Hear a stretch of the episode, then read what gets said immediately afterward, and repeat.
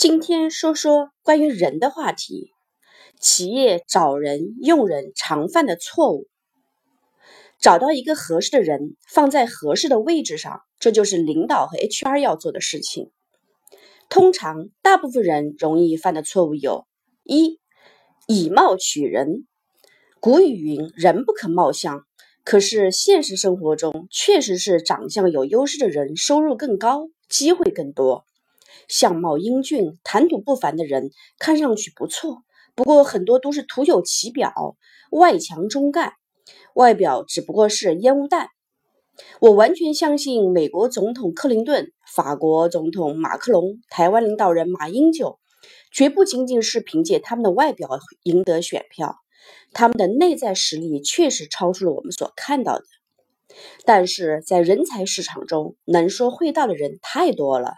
一到干实事，这些会说的就先溜票了。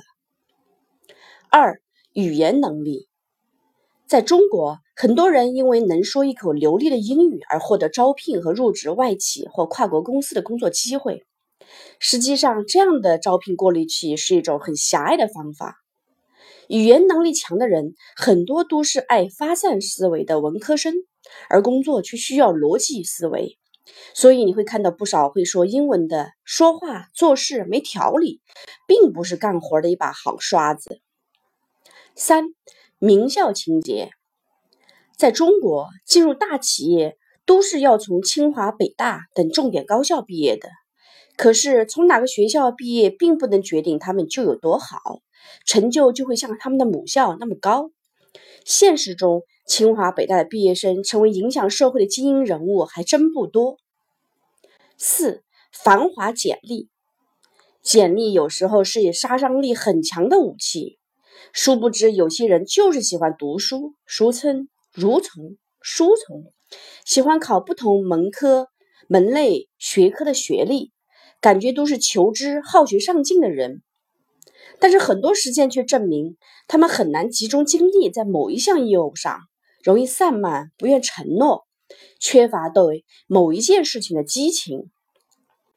事实上，真正的人才反而是那种充满热情、渴望做出成绩的人。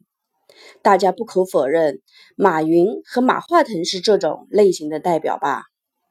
所以在招聘过程中，你需要凭第六感觉去感受到应聘者的这种能量和气场。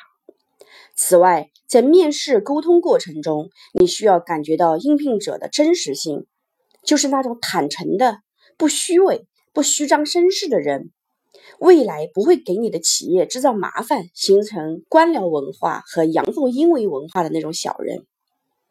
在招聘过程中，更重要的是考察一个人的思维过程，因为在实际工作中，很多问题都是全新的。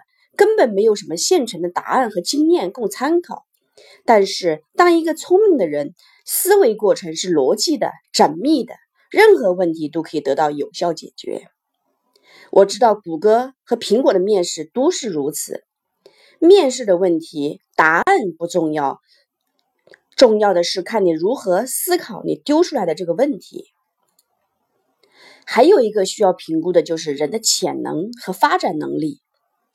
有野心和自我驱动的人，往往更容易实现自己的职场目标。